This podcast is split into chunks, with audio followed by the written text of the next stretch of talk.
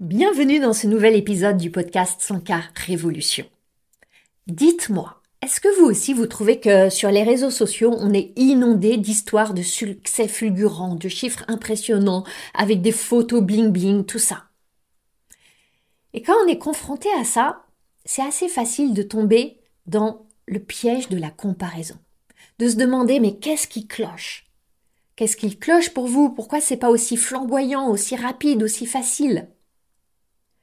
Et ce que je vois, c'est que ces histoires mirobolantes qui s'étalent un peu partout, elles introduisent un biais énorme par rapport à ce qu'est la réalité du parcours entrepreneurial. La réalité, c'est que c'est un chemin initiatique. Et vous qui êtes engagé sur ce chemin, vous le savez. Un chemin avec ses épreuves, avec son propre timing, qui demande souvent de la patience, de la persévérance. Seulement ça, c'est pas très sexy à montrer. Et moi, ce que je crois, ce que je vis, c'est qu'il est beau ce chemin tel qu'il est. Et c'est de ce chemin-là que j'ai la grande joie de vous parler avec mon invité dans le podcast aujourd'hui. Mon invité, c'est Emmanuel Turquet. Emmanuel, elle est entrepreneur depuis 2014 et elle a fondé une méthode d'accompagnement qui est à la fois très originale, extrêmement puissante, et je l'ai testée, et qui s'appelle la cuisine thérapie. Dans cet épisode, il y a plein de délices pour vous. Emmanuel va vous partager comment elle a quitté un joli poste dans le groupe NJ après avoir vécu comme une fulgurance pour aller créer sa propre méthode d'accompagnement. Et c'est un sacré défi. Elle va aussi vous dévoiler la vérité toute crue, toute nue sur ses trois premières années d'activité. Elle va vous révéler même ses chiffres. Elle nous parle de comment elle s'est battue avec le sentiment d'imposture qui a été très vif pour elle et comment elle l'a dépassé. Vous allez voir aussi ses petits secrets pour prendre soin d'elle dans son quotidien d'entrepreneur à succès qui est très intense. Puis à la fin, il y a quatre très beaux enseignements comme quatre mantras qu'Emmanuel vous offre pour réussir à allier réussite et bien-être. Je suis sûre que vous aurez autant de plaisir à écouter cette interview qui est vraiment riche en pépites que moi j'ai eu à l'enregistrer rien que pour vous. Alors peut-être qu'après avoir savouré ces gourmandises, vous aurez envie de partager ces délices en offrant une note au podcast, en le partageant sur vos réseaux sociaux. Je vous en remercie vraiment. Et maintenant, partons à la rencontre de cette femme entrepreneur rayonnante qu'est Emmanuel Turquet. Bonjour Emmanuel. Bonjour Anne-Valérie. Je suis très très très heureuse Emmanuel de t'accueillir sur le podcast Sans car Révolution. Bienvenue à toi. Merci. Alors, en guise de brève introduction, ce que je vais te laisser te présenter, euh, on se connaît depuis quelques mois. Ouais. Et hum, ce qui est important pour moi de dire, c'est que hum, j'apprécie vraiment un bon nombre de tes qualités, mmh. de tes talents, de, j'ai presque envie de te dire, de ta magie, et on va en parler. Euh, tu as eu le génie. Pour moi, c'est euh, de l'ordre du génie de créer une méthode qui s'appelle la cuisine thérapie, dont tu vas nous parler. Et hum, ce que j'ai vraiment envie, c'est que tu nous partages ton parcours d'entrepreneur, ses défis, ses joies, ses peines, ce, comme on aime le dire, ce parcours initiatique, ce chemin. Euh, on parle beaucoup du chemin du héros, mais là, on est entre femmes, du, le chemin de l'héroïne que mmh c'est que d'être entrepreneur. Et hum, dans le podcast, j'aime vraiment accueillir des femmes entrepreneurs qui sont euh, sincères, ambitieuses, authentiques, sensibles, brillantes, engagées. Tu es tout ça et tellement plus. Et c'est ce dont on va parler. Avant de plonger vraiment dans la beauté de notre échange, c'est important que je dise que j'ai eu la joie d'expérimenter ta méthode. Donc pour moi, ce n'est pas un grand concept théorique. Je l'ai expérimenté pour moi. J'ai été bluffée tellement bluffé que je t'avais proposé qu'on offre une session pour mes clientes de l'accompagnement sans car évolution. Et avec la générosité qui est la tienne, tu leur as fait vivre une session. Et elles ont été, elles aussi, bluffées, transformées, époustouflées. Il y a eu des échos incroyables. Elles ont vécu des superbes transformations. Donc, euh, je parle vraiment euh, de ta méthode avec, avec cœur, avec conviction, Et, euh, et c'est pas que moi, c'est aussi toutes mes clientes qui ont adoré. Et c'est aussi pour ça que je suis tellement touchée et heureuse que tu nous en parles. Alors, Emmanuel, est-ce que pour commencer, tu peux te présenter en nous disant justement quelle est ton expertise aujourd'hui et qu'est-ce qui t'a mené jusque-là? Et puis après, on ira voir ensemble des points plus spécifiques de ton parcours que tu auras envie de nous partager. Ça marche. Avec plaisir, Anne-Valérie. Très, très heureuse d'être là aussi. Euh, donc moi, pour faire très court, je m'appelle Emmanuelle Turquet. Je suis la fondatrice de la cuisine thérapie, qui est une méthode d'accompagnement que j'ai créée en 2015 et qui consiste à euh, proposer un détour par la cuisine sans recette, par une activité créative en cuisine, pour aider des personnes à se reconnecter avec euh, leurs émotions, leurs besoins, euh, peut-être décrypter un certain nombre de fonctionnements, un certain nombre de croyances, et puis aller vers le mieux-être, se transformer vers quelque chose euh, qui leur tient plus à cœur. Donc c'est vraiment une, une, toute nouvelle méthode qui est très inspirée d'art-thérapie et qui a vu le jour encore une fois en 2015. Et comment est-ce que tu en es arrivé là? Parce ah. que arriver à, créer un, concept comme ça, venu de nulle part, est tellement euh, original et atypique. Quel, a été euh, le cheminement qui t'a mené jusque-là? Alors, en fait, moi, quand euh, il y a quelques années, avant la cuisine thérapie, donc avant 2013, quand je recevais à dîner, je m'y prenais des semaines à l'avance. À compulser des livres de recettes parce que je cuisinais tout le temps avec des recettes pour retrouver le menu le plus équilibré, le plus euh, savoureux, le plus waouh possible, parce que j'avais à cœur d'épater un peu mes invités. Et du coup, bah, ce n'était pas du tout spontané pour moi la cuisine. Il y avait quelque chose de très, euh, euh, de très contraignant parce que je me levais, je mettais le réveil à 6 heures du mat pour être fin prête le soir. J'étais très perfectionniste, fallait que tout soit parfait, qu'il n'y ait rien qui dépasse, etc un poil contrôlante hein, parce que je voulais encore une fois tout faire moi-même et je refusais qu'on m'apporte de l'aide. Et puis encore une fois, pas du tout spontané parce que c'était quelque chose qui se, qui se préparait pas du tout à la dernière minute quand je recevais chez moi.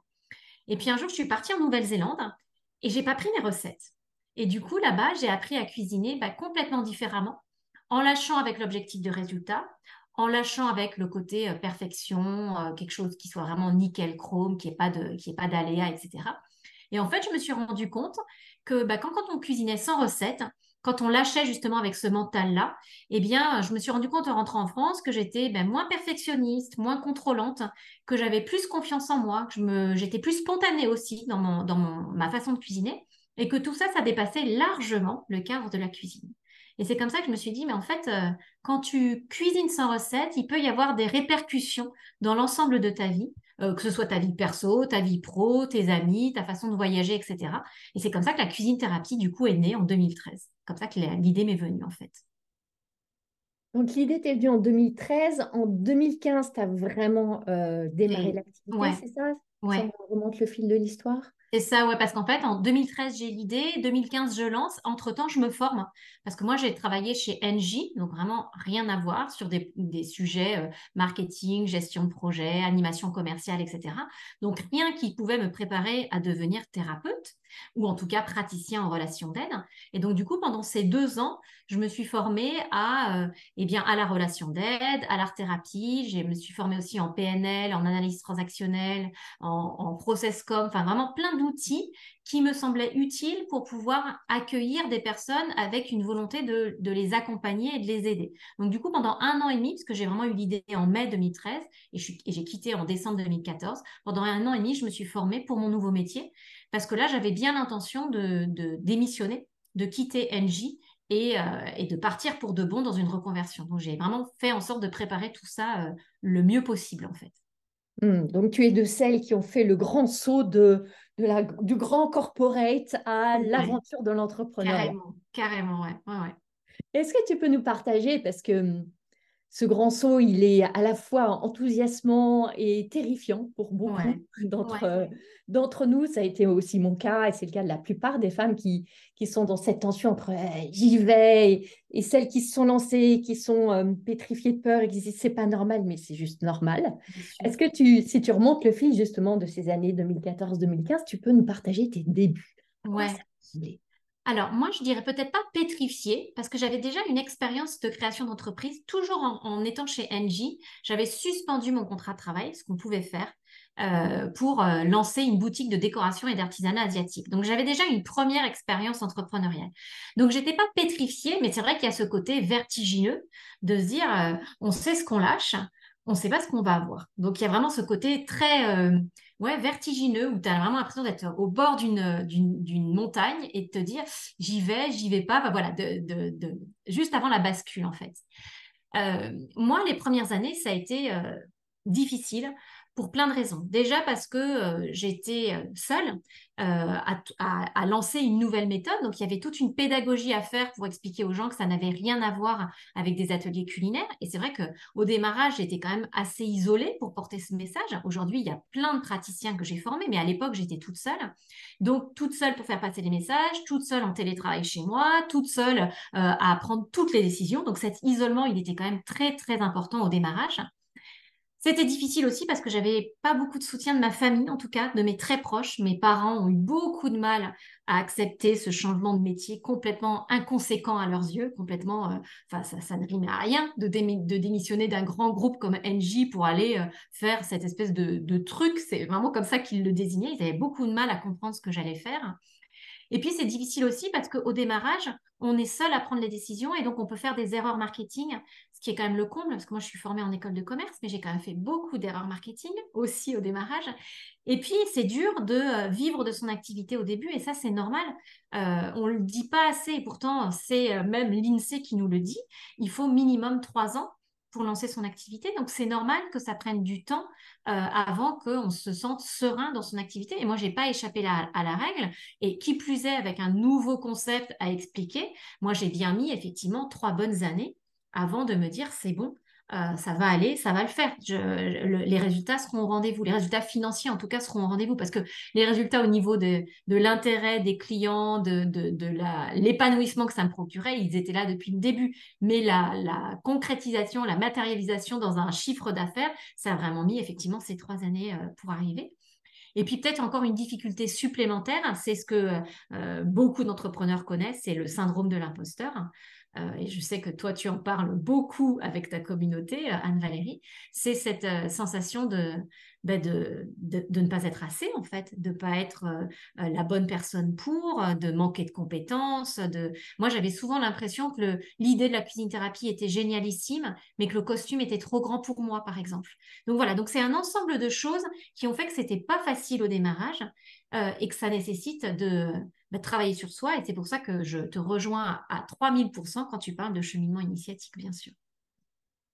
Alors, merci, Emmanuel, d'abonder dans mon sens, de, de lever le voile, d'être transparente, de dire la vérité sur euh, le fait que les réussites euh, du jour au lendemain, euh, en une nuit, en six mois, je ne dis pas que ça n'existe pas, mais c'est exceptionnel. Bien sûr. Et euh, il y a quelque chose de très faux dans ce qu'on voit sur les réseaux sociaux d'entrepreneurs qui, qui étalent des euh, succès réels ou pas, je n'en sais rien, et ce n'est pas le sujet, mais qui donnent cette illusion que ça doit aller très vite et que euh, les dizaines, les centaines de milliers d'euros peuvent arriver en téléchargeant un message et en étant, quand les planètes sont bien alignées, que les anges viennent se présenter et que en un an on va faire un million. Non, en fait, la vérité, c'est que il y a du travail, c'est un beau travail, on le choisit, on l'aime, on le fait avec dévotion, avec cœur. Mais c'est du travail, c'est du temps, c'est de l'énergie, c'est des ressources, c'est un vrai engagement. Exactement. Euh, et il y a vraiment ce, ce, ce leurre euh, et ces fausses promesses qu'on veut nous faire acheter, et souvent nous voulons nous faire acheter des programmes de formation, des accompagnements, etc. à la clé, que ça peut être facile et rapide. Mmh, le cerveau, il a envie de croire que ça va être facile et rapide. Bien, exactement. Et merci de dire que, voilà, aujourd'hui, tu, as un beau succès, mmh. mais que ça, ça a mis des années, que tu as commencé en 2015 et aujourd'hui, on est en 2023, et que les trois premières années, eh bien, tu t'es armé de patience. Exactement. ouais, je dirais patience, persévérance, bien sûr, et confiance aussi. Le fait que, en fait, j'avais des résultats tellement euh, incroyables en termes de retour client que je me disais, ça va marcher, c'est sûr, ça va marcher. J'avais vraiment la sensation d'être exactement au bon endroit. Donc, j'étais confiante. Il y avait il y a une forme de foi, même presque, je trouve, dans, dans une démarche entrepreneuriale. Mais c'est vrai que très concrètement, moi, les trois premières années, j'ai fait des chiffres d'affaires qui ne me permettaient pas d'en vivre. Il y avait vraiment ce côté euh, ben, euh, qui était compliqué. À la fin du mois, c'était compliqué de joindre les deux bouts, etc. Euh, et, c'est quelque chose que j'ai vraiment envie de passer en toute authenticité parce qu'encore une fois, euh, ce qu'il faut regarder, c'est euh, le, chiffre d'affaires et son augmentation dans la durée, de voir comment les choses se positionnent, qu'est-ce qu'on met en place derrière, parce que bien sûr, et tu l'as dit, être entrepreneur, c'est pas juste attendre les bras croisés qu'il y ait quelque chose qui se passe, c'est pas non plus, et j'ai eu beaucoup tendance à le faire, rester planqué derrière l'ordinateur, à, écrire plein de choses en se disant oh, qu'est-ce que j'ai bossé aujourd'hui, c'est dingue, tant qu'on n'a pas proposé ce qu'on veut euh, vendre à des personnes, il, ne se passera rien, ça se passe pas de façon magique.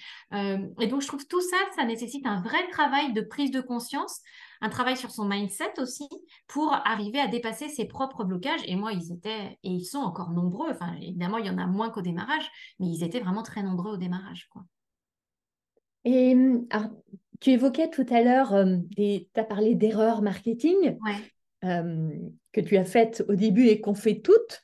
Est-ce que tu pourrais nous en partager quelques-unes pour euh, oh aussi mon idée c'est tellement de dédramatiser pour euh, toutes celles qui nous écoutent et qu'elles se rendent compte que bah, toutes on passe par les mêmes choses. ouais. Complètement.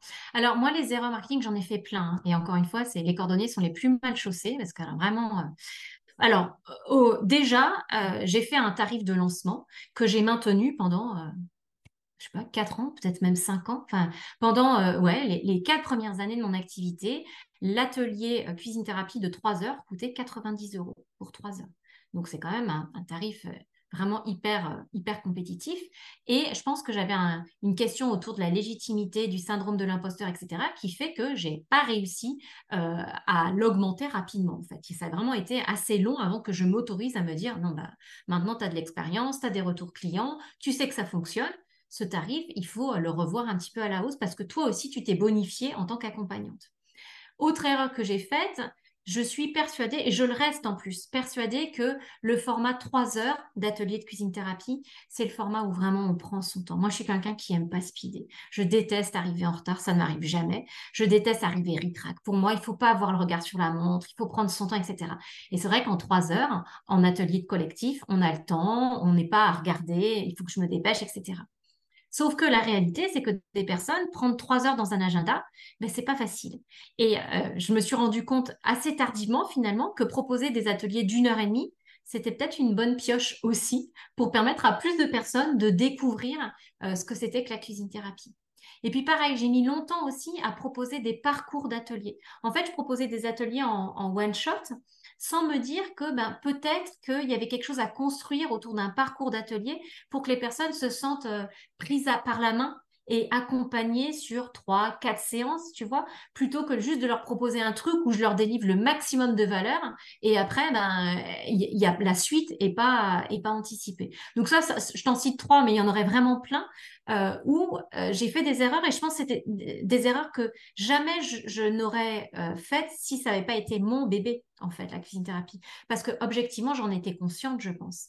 Mais je pense que c'est tellement difficile de prendre ce recul quand il s'agit de notre business, de notre, euh, ouais, notre bébé, que ben, on a vraiment besoin d'être accompagné pour mettre de la clarté dans tout ça et prendre un peu de distance et de hauteur sur ce qu'on est en train de faire.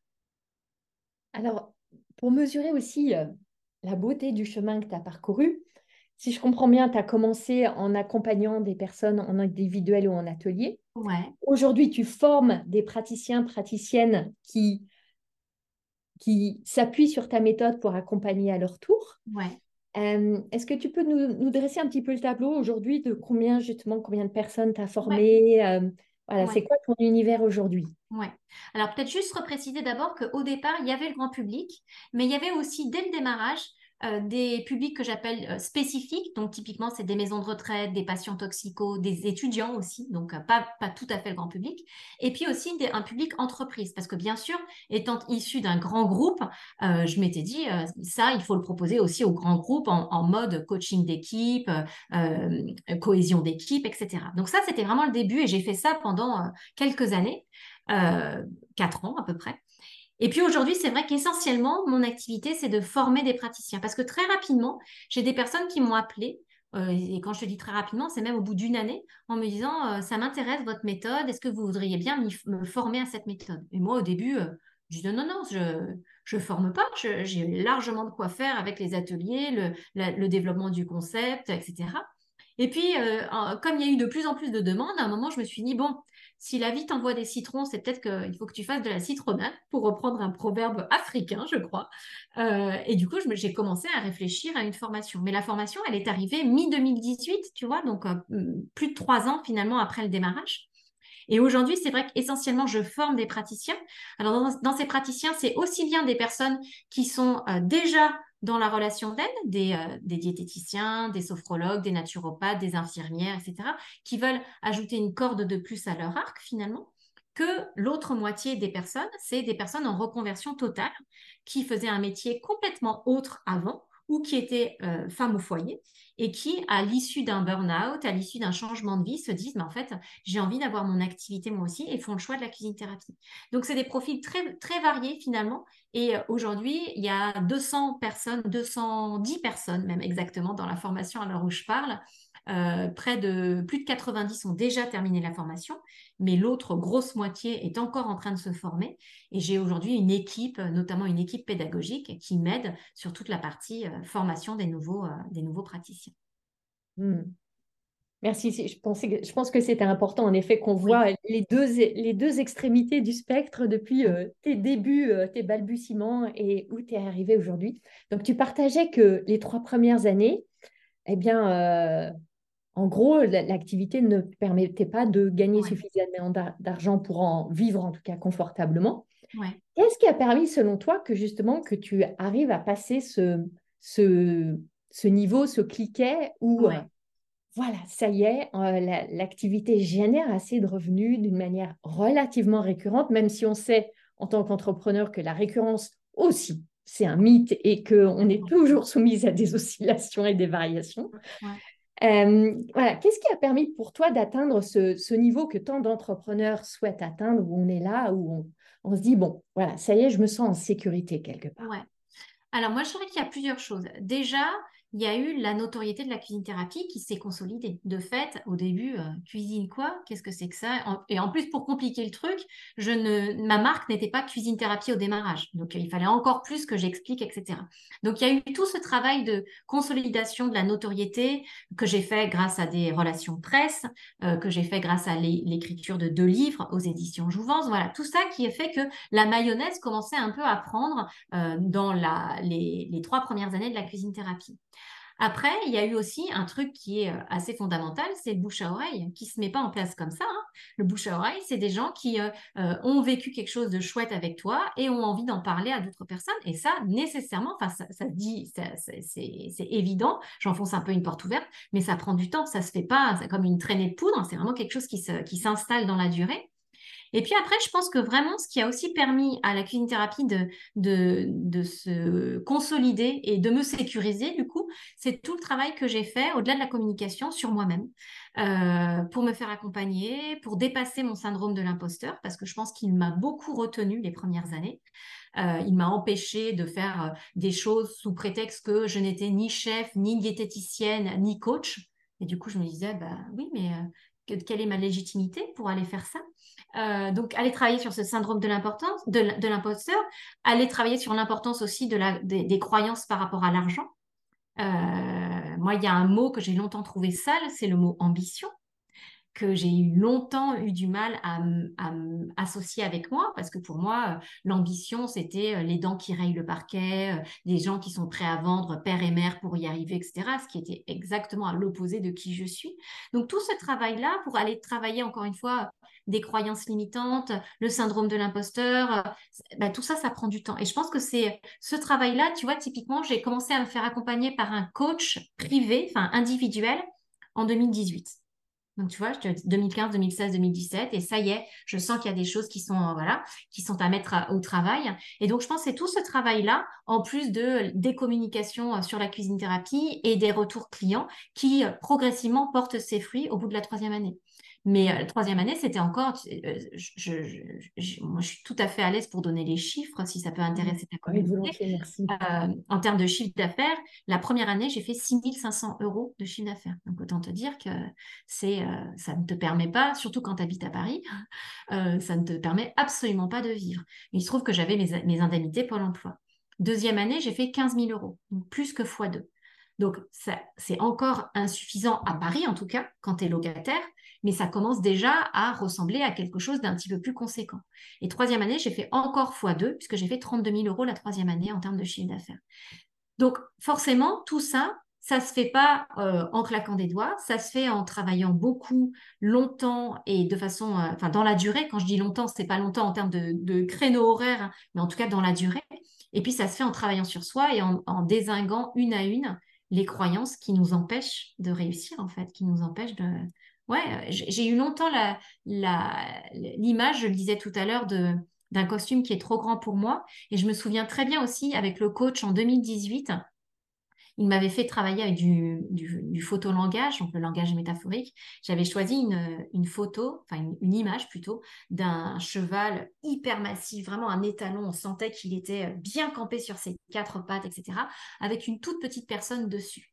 Et évidemment, je me suis associée à cette toute petite personne et du coup, c'est venu alimenter mon côté. Euh, mais de toute façon, ce cheval, il est vraiment hyper massif. Euh, limite, il me fait un peu peur. je sens bien qu'il va être dur à, canaliser, dur à contrôler, etc. Enfin bref. Et en lui racontant ça, je me dis, mais c'est cavalière, non?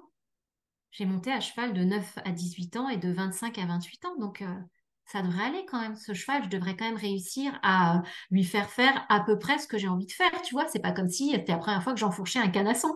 Et, euh, et du coup, cette, euh, cette prise de conscience-là, en juillet 2018, je m'en souviens très bien, je pense qu'elle m'a permis aussi de passer un cap. Donc c'est un ensemble de choses, mais c'est beaucoup aussi l'accompagnement, le, fait de travailler sur soi. Mais ça, j'imagine que c'est des choses que tu dis à ta communauté et que tu fais travailler à ta communauté. Que, que je dis, que je prêche, que je prône et que, que je vis et euh, tout comme toi, hein, j'ai commencé vraiment à, vraiment à, m'asseoir dans ma posture d'entrepreneur et à créer des résultats différents quand j'ai commencé à être accompagnée aussi. Euh, c'est vraiment euh, à être accompagnée et à côtoyer d'autres entrepreneurs qui m'inspirent, qui m'élèvent, qui me soutiennent, qui me mettent des coups de pied aux fesses, etc. Complètement, ouais. Et alors, tu as évoqué l'argent. Ouais. Hum, c'est un vaste sujet. C'est un sujet souvent tellement euh, épineux, sensible, euh, gratouilleux pour euh, les entrepreneurs et en particulier les femmes. On a un, lourd héritage, la plupart d'entre nous, femmes, autour de l'argent et de notre relation avec l'argent. Et je sais que chez beaucoup des entrepreneurs que, que j'accompagne, c'est un frein majeur qui se traduit dans plein de choses, la difficulté à, à fixer ses prix, à annoncer ses prix, à vendre, à recevoir de l'argent, à redonner de l'argent. Euh, c'est tout un, une grosse pelote. Ouais. Est-ce que tu peux partager un petit peu comment toi, ta relation avec l'argent a évolué et comment ça s'est traduit en fait dans ton business? Ouais. Alors, euh, moi, la relation à l'argent, c'était aussi très compliqué parce que je suis issue d'une famille où euh, euh, l'argent, c'est ça se mérite, ça s'économise, il faut faire attention, faut vraiment, je suis pas, du tout dispendieuse dans, dans ma façon de, de consommer depuis toujours. Donc forcément, l'argent, ça a été une problématique. ce qui m'a aidée, c'est vraiment le jour où j'ai compris que l'argent, c'était un reflet de ma valeur que c'était pas un reflet du temps que j'allais passer avec quelqu'un, mais que c'était un reflet de la transformation ou des, des, petites marches que j'allais lui permettre de franchir. Et ça, ce jour-là, j'ai vraiment compris que ben, qu'il fallait le décorréler finalement de euh, ce que faisaient peut-être d'autres personnes, parce qu'on a souvent tendance à se benchmarker, à regarder un petit peu ce que font les autres, et c'est intelligent. Je dis pas qu'il faut pas le faire, parce que ça donne quelques billes pour essayer de comprendre comment les autres se positionnent, etc. Mais malgré tout, ce qui fait la valeur de ce qu'on offre en tant que, en tout cas, quand on est dans la relation d'aide, ce que tu es et ce que je suis, c'est vraiment comment la personne, ça l'aide à franchir un cap. Et ça, euh, cette, ce changement de mindset, l'argent, c'est pas euh, corrélé à du temps, mais c'est corrélé à la valeur que j'apporte à l'autre. Ça a été vraiment un, truc qui a été un, game changer dans mon, dans mon business. Et après, c'est vraiment progressivement. Je pense qu'il faut vraiment s'écouter aussi, ce qui peut paraître antinomique avec ce que je viens de dire au début, mais je pense qu'il faut pas trop se violer quand même. Faut faire, faut y aller par petites étapes, se dire que les choses sont pas gravées dans le marbre, qu'on peut démarrer à un tarif et euh, quelques mois après en, avoir un deuxième, et puis quelques mois encore après en avoir un troisième. Donc s'autoriser à y aller progressivement, et puis se dire que c'est vraiment le fait qu'on se sente à l'aise et aligné avec l'argent, à l'aise pour annoncer ses tarifs, ça c'est un test énorme. Hein. Si tu as du mal à annoncer tes tarifs, que tu regardes tes chaussures et que vraiment tu n'es plus en contact direct avec la personne, c'est que manifestement c'est pas le bon tarif. Euh, voilà, c'est tout ça aussi qui m'a aidé. Donc des petits trucs et puis un travail aussi sur soi, sur cette thématique, ô combien, euh, combien importante. Et tu vois, il y, a des, y a des bouquins tout simples, je pense notamment à un, bouquin de Nathalie Cariou que, que tu connais et que tu as peut-être même déjà lu sur Oser être riche, où je me souviens qu'elle donnait des exemples de euh, phrases à terminer. Pour moi, l'argent, c'est. Dans ma famille, l'argent, ça revient à euh, qu'est-ce que je pense d'une personne qui gagne beaucoup d'argent, qu'est-ce que je pense? Et rien que travailler là-dessus, ça permet d'aller identifier où est-ce qu'il y a des petites zones de, de frottement, de blocage, en tout cas, par rapport à tout ça. Mmh. Il y a notre ami euh, commun Christian Junot aussi, qui complètement. avec lequel j'ai cheminé un moment autour de l'argent. C'est vrai, ouais. Ouais, ouais, Ouais, c'est des, des, ressources précieuses. Et ça, c'est il n'y a, pas, a pas nécessairement besoin de, de faire des, des, accompagnements de folie avec eux, même s'ils en proposent, mais ne serait-ce que déjà euh, lire leurs bouquins, je trouve que déjà, c'est hyper important. Et, et c'est à la portée de tout le monde pour le. On ouvre les yeux sur, euh, sur des choses, en fait, auxquelles on n'est pas confronté quand on est dans notre vie corporate, où il y a le salaire qui tombe, bon, euh, quoi qu'il advienne, etc. Et là, ça nous de nous positionner par rapport à l'argent de demander, de recevoir, de garder. Waouh, c'est euh, et on en revient à la beauté de ce chemin initiatique aussi dont l'argent fait partie. Ouais, ouais. Et c'est un vrai sujet, tu vois, parce que il y, a ce côté euh, fixer ses tarifs, mais il y a aussi le côté euh, se sentir bien avec et accepter de faire les démarches commerciales, parce qu'il y a aussi ce côté, le marketing, c'est ça, tu vois, il y a, euh, bah alors évidemment, moi, j'étais pas trop là-dedans parce que j'ai été formée au marketing, mais il y a quand même un petit côté, si je suis bien et que je suis un bon thérapeute, un bon accompagnant, les gens vont le savoir et vont venir à moi. Non, si tu ne demandes pas à tes clients de parler de toi, si tu ne leur suggères pas de poser un avis euh, sur Google, si tu n'es pas dans une démarche de proposer des choses, plutôt que rester planqué dans ton, derrière ton ordinateur, encore une fois, je l'ai fait pendant des années, je sais de quoi je parle, si tu n'es pas dans cette démarche proactive de l'entrepreneur, tu peux être le meilleur praticien du monde, il ne se passera rien. Et en fait, c'est vraiment quelque chose qu'on essaye de transmettre dans la formation, ce qui est que il n'y a pas que le savoir-faire et le savoir-être qui comptent, même si c'est important et indispensable. Si on n'est pas capable de faire savoir son activité, si on n'est pas dans cette posture d'entrepreneur, ben, il ne se passera rien. Et c'est très, euh, ça peut être très violent pour certaines personnes parce que moi, je pense notamment, j'ai des infirmières qui rejoignent la formation et qui me disent, mais en tant qu'infirmière, moi, j'ai jamais eu besoin d'aller euh, me vendre. Et eh ben ça, faut l'apprendre parce que sinon, tu apprendras juste la cuisine thérapie, mais tu ne seras pas praticien cuisine thérapie vois, et c'est vrai pour tous les métiers. Oui, et euh, on a évoqué l'argent, et là, tu touches un autre des champs de grande sensibilité pour les femmes, c'est la visibilité. Ah ouais. Et euh, me montrer, m'exposer, m'exhiber avec toutes ces peurs de qu'est-ce qu'on va penser de moi, qu'est-ce qu'on va dire de moi, je vais être jugée, je vais être agressée. Ça revient toutes les semaines dans mes coachings de groupe avec mes clientes, ces thématiques-là. Et euh, comment est-ce que toi, tu as évolué par rapport à ça? Parce que même si tu étais dans l'univers du marketing, dans une, protégée par le cocon d'une grosse boîte, ah, s'exposer euh, ah, oui, mais c'était très dur. C'est deux mondes. Ah ouais, ouais, ça a été très très dur parce que quand je disais pour le marketing, j'avais, je connaissais les outils. De là à m'exposer, moi, pas du tout. J'avais jamais été en situation de m'exposer. Et d'ailleurs, la boutique de décoration dont je te parlais tout à l'heure, j'étais vraiment low profile, je faisais pas de bruit, etc.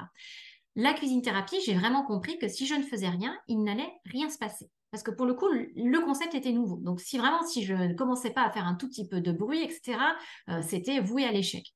Ça s'est fait ultra progressivement.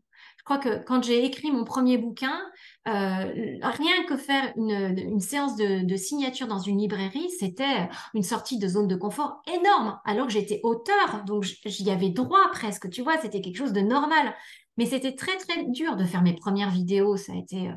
voilà, j'étais en permanence en train de me demander euh, comment les gens, effectivement, qu'est-ce qu'ils vont en penser, qu'est-ce qu'ils vont en dire, etc.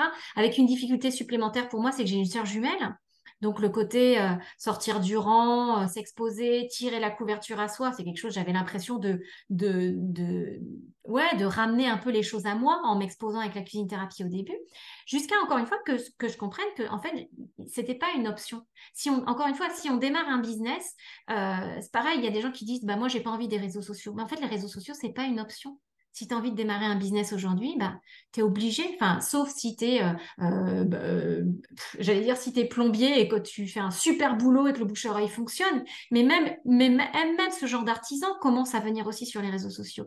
Donc, c'est vraiment accepter de jouer le jeu, finalement, rentrer dans le, d'accepter les règles du jeu, et puis après, progressivement se fixer des petits challenges. Moi, je crois beaucoup aux petits défis euh, progressif. Et, euh, et, au fait de euh, se donner des petits pas les uns après les autres et d'augmenter progressivement la difficulté. Parce que se dire à partir de la semaine prochaine je fais une vidéo par jour c'est la, la, porte ouverte à l'échec tu vois. Je pense vraiment c'est quelque chose sur lequel il faut se faut à la fois se botter un petit peu le derrière et à la fois ne pas se violenter trop fort quoi. C'est un petit équilibre subtil à trouver me semble-t-il. Ouais c'est c'est ce qu'on appelle la théorie de la thérapie pardon, de l'exposition progressive. Bien sûr. tout doucement à la, rencontre de ce, de ce fantôme qui est tellement effrayant.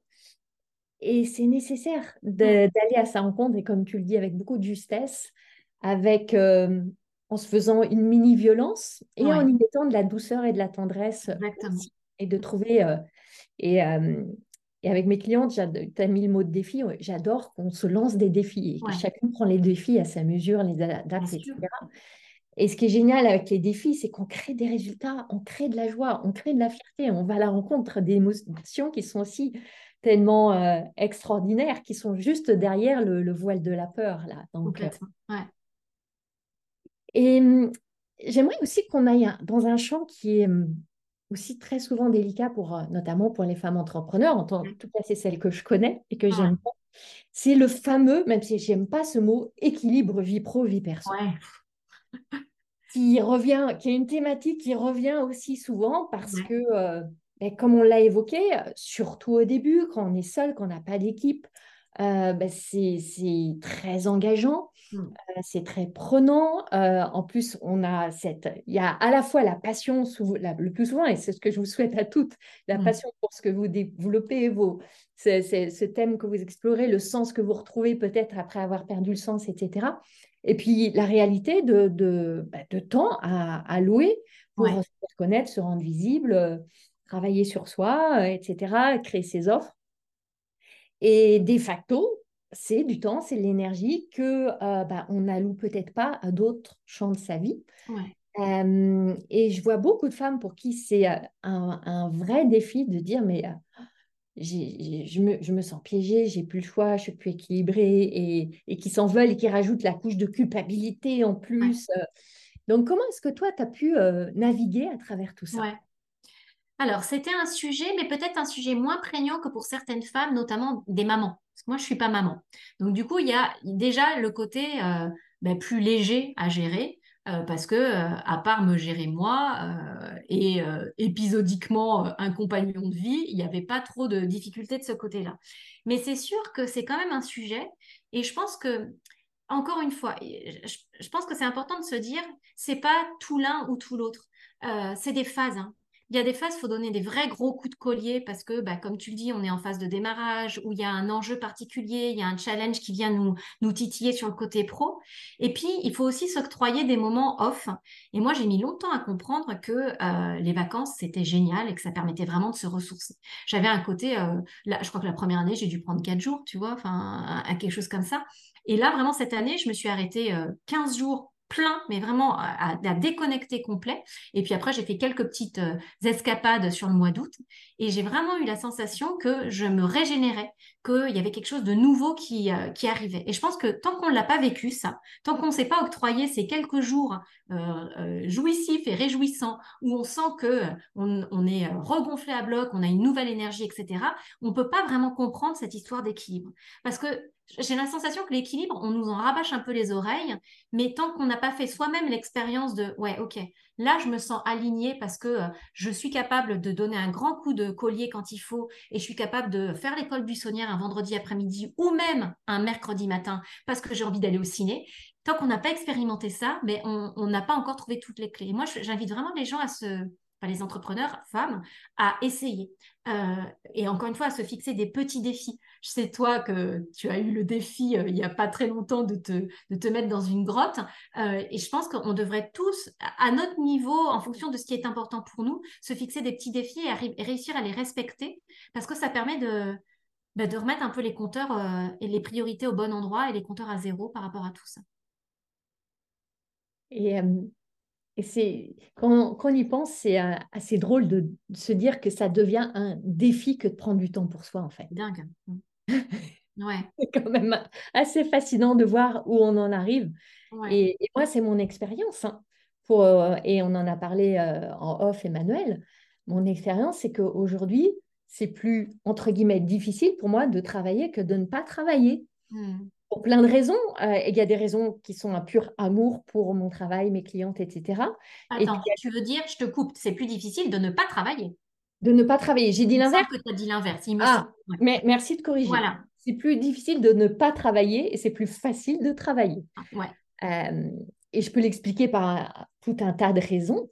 Mais d'où la, en effet, j'ai pris euh, huit jours de repli, de retraite, de déconnexion dans ma grotte. Et je m'en suis fait un défi pour euh, réussir à le tenir et honorer mon engagement vis-à-vis de moi-même. Euh, et je vois beaucoup d'entrepreneurs qui sont comme ça. C'est sûr.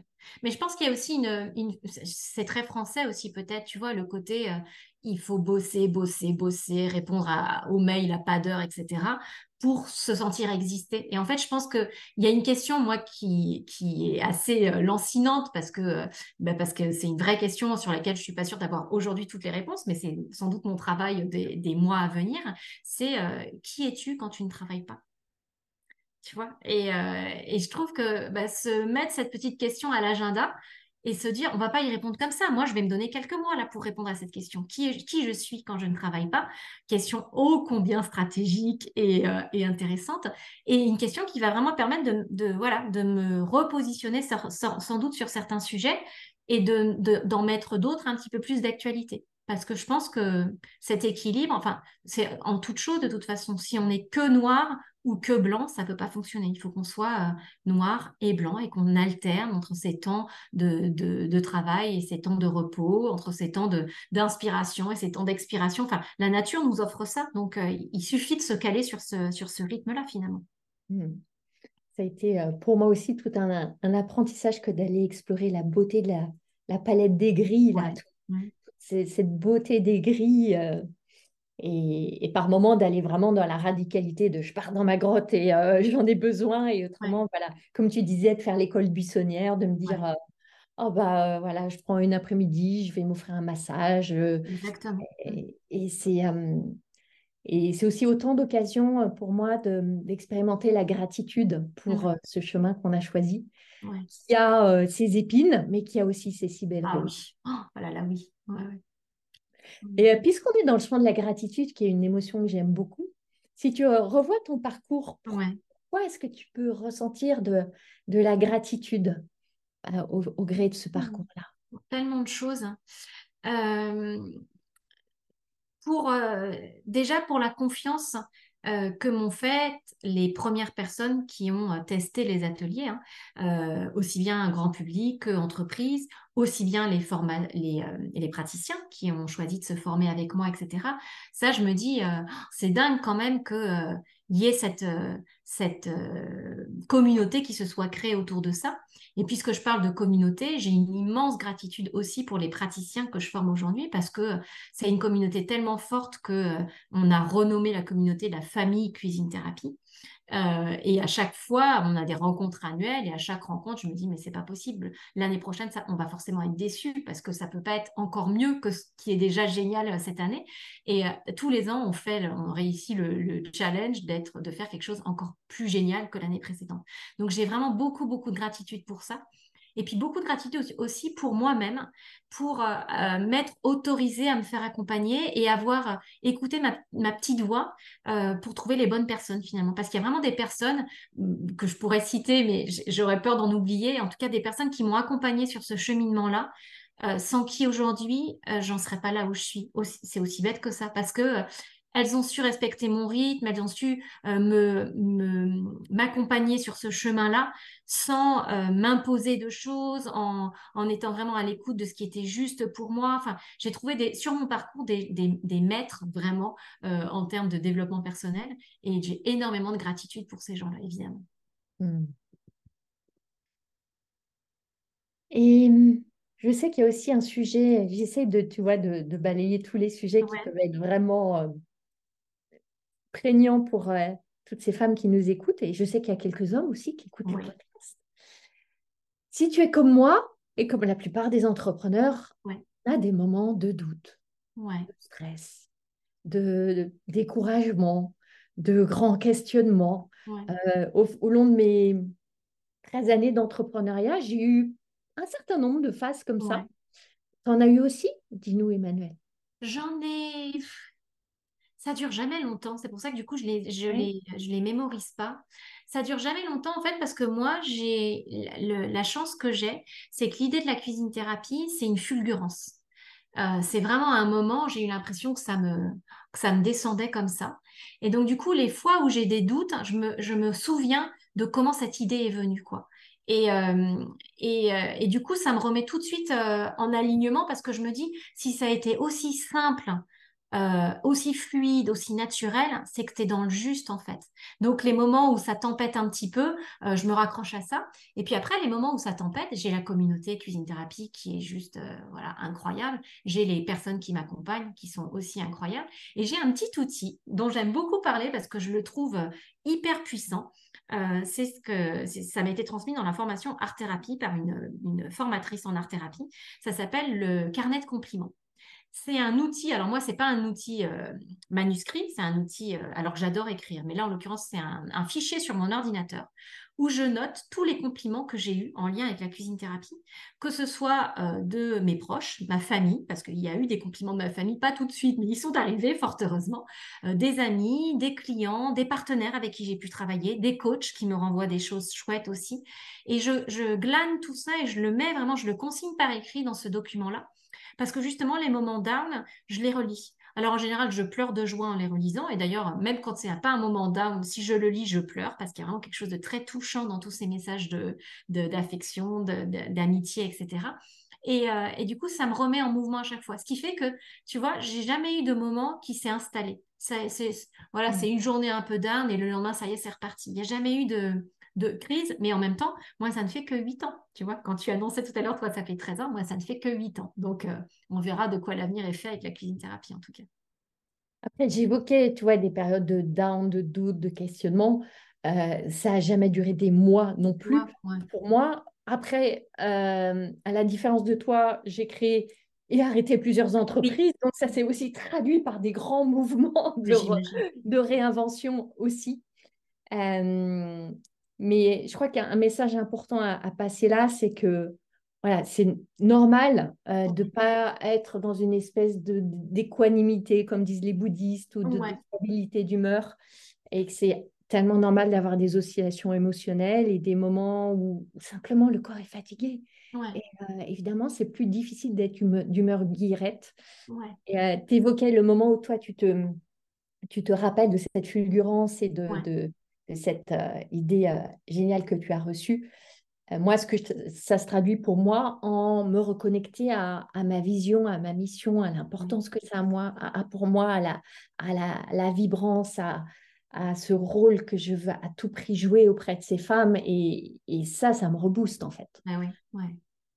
Donc, ça, et puis le, le fait de, de ralentir, de s'offrir des pauses, moi de me reconnecter à la nature, d'aller marcher. Enfin voilà, on a. Après, ce qui est intéressant, c'est d'identifier chacun ses, petites euh, ressources pour justement aller mieux dans les moments où, ça, ça, commence à plonger un petit peu, quoi. Hmm. On va approcher de tout doucement. Ouais. La fin, mais j'aimerais, si c'est possible pour toi, Emmanuel, que tu nous partages deux, trois, quatre grands enseignements, tu vois, de ton parcours que tu auras envie de partager et qui seraient au service des entrepreneurs qui nous écoutent? Alors, dans le, dans le désordre, je ne vais pas y mettre un ordre, je vais le dire au fur et à mesure où ça me vient. Euh, il y en a un qui est sous forme de mantra, qui est fait est mieux que parfait. Mmh. Euh, on est souvent, et d'ailleurs les femmes sans doute encore plus que les hommes, on est souvent très perfectionniste. On hésite à se lancer parce que c'est pas encore terminé, parce qu'il nous semble qu'il y a plein de choses encore à améliorer, etc. Et pour moi, fait est mieux que parfait. C'est vraiment euh, l'intelligence de se dire, bon, allez, maintenant, ça suffit. Je lance et puis on verra bien. Euh, on aura toujours temps d'ajuster euh, juste après. Du coup, le deuxième qui me vient, c'est rien n'est gravé dans le marbre. Je trouve que ça crée une pression folle de se dire qu'il faut décider pour les trois ans à venir. Alors que de se dire, on décide, on essaye, on tâtonne, si ça fonctionne pas, on fera autre chose. C'est vachement plus euh, léger au niveau euh, stress, au niveau pression, euh, et ça permet de, faire beaucoup plus de choses. Il y en a un troisième qui est très important pour moi, c'est se mettre en mouvement. faire des actions quand bien même euh, c'est des petites actions, surtout si c'est des petites actions, mais faire des petites actions tous les jours. Et encore une fois, ne pas s'attendre à ce que ça nous tombe du ciel, mais se mettre en mouvement dans cette direction-là. Et ça, je pense que c'est vraiment important.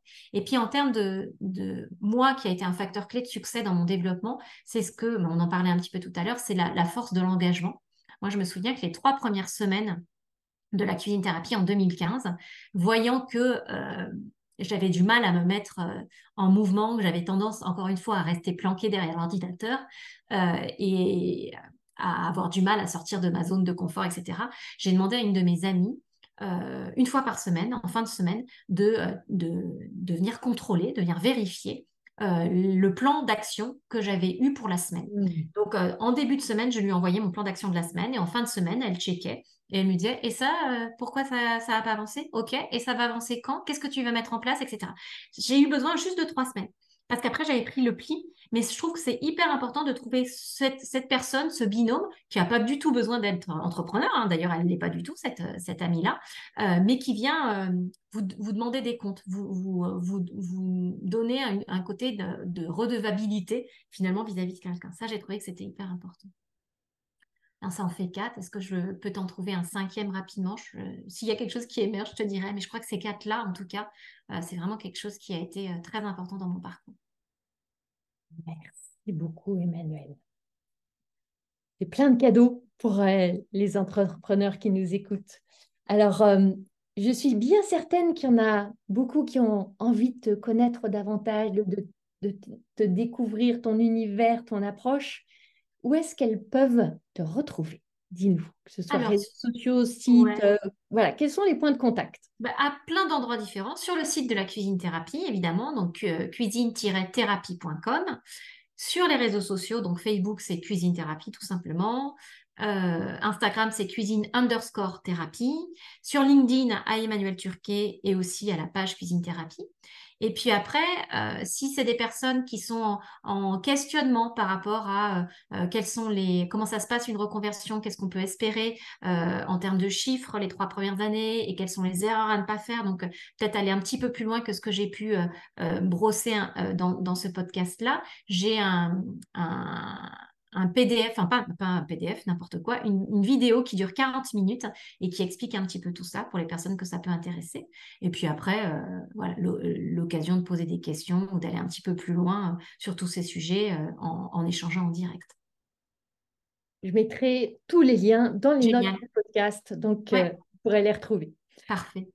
Pour qu'on termine ce très bel échange, merci beaucoup Emmanuel. Est-ce que tu aurais un dernier message qui te tient à cœur de cœur à cœur à offrir à nos auditrices, auditeurs? Alors, ça va pas être un message, ça va être une citation. Enfin, si, d'ailleurs, il y aura un message derrière la citation. Moi, j'ai une citation qui m'accompagne depuis, euh, bah, tu vois, depuis la boutique euh, de décoration dont je te parlais tout à l'heure, c'est-à-dire depuis 2004. Donc, on va bientôt faire euh, fêter nos 20 ans avec cette citation. C'est une citation de Jack Kornfeld, qui est un moine américain qui dit Quand nous prenons la place qui est la nôtre, nous découvrons que nous sommes inébranlables.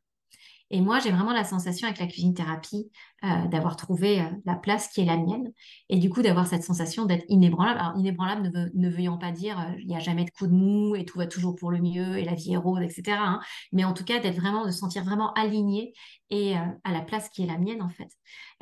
et du coup, c'est le message que j'aurais envie de, transmettre, bah, c'est tout le mal que je souhaite aux personnes qui nous écoutent d'être en capacité de vraiment trouver la place qui est la leur pour se sentir bah, solides, euh, alignés et euh, complètement à leur place dans leur vie professionnelle et dans leur vie personnelle aussi, hein, parce que là, on parle beaucoup de pro, mais c'est vrai aussi dans, tous les, dans toutes les sphères de sa vie, d'arriver à trouver cet endroit où, euh, peu importe ce que font les autres, peu importe ce que disent les autres, on est exactement là où on doit être. Ce serait ça mon message pour, pour, ta, communauté, hein, Valérie. Mmh, merci Emmanuel. en plus, j'aime beaucoup Jack Cornfield j'avais entendu cette citation, mais pas attribuée à lui, mais euh, les citations, on ne sait jamais à qui c'est attribué. Mais euh, j'aime beaucoup son livre qui s'appelle euh, Après l'extase, la lessive. Ah, génial. ah, un livre qui m'a beaucoup accompagné dans mon chemin spirituel et qui dit aussi beaucoup de ce qu'on peut vivre sur nos chemins d'entrepreneurs, où on a des moments d'extase et des moments de lessive, où on est dans le tambour de la machine à laver. C'est ça, c'est ça. Donc, je vous souhaite à toutes à tous beaucoup d'extase dans les heures, jours à venir. Merci infiniment, Emmanuel. Merci à toi, Valérie. Et à très bientôt, tout le monde. Au revoir. Au revoir.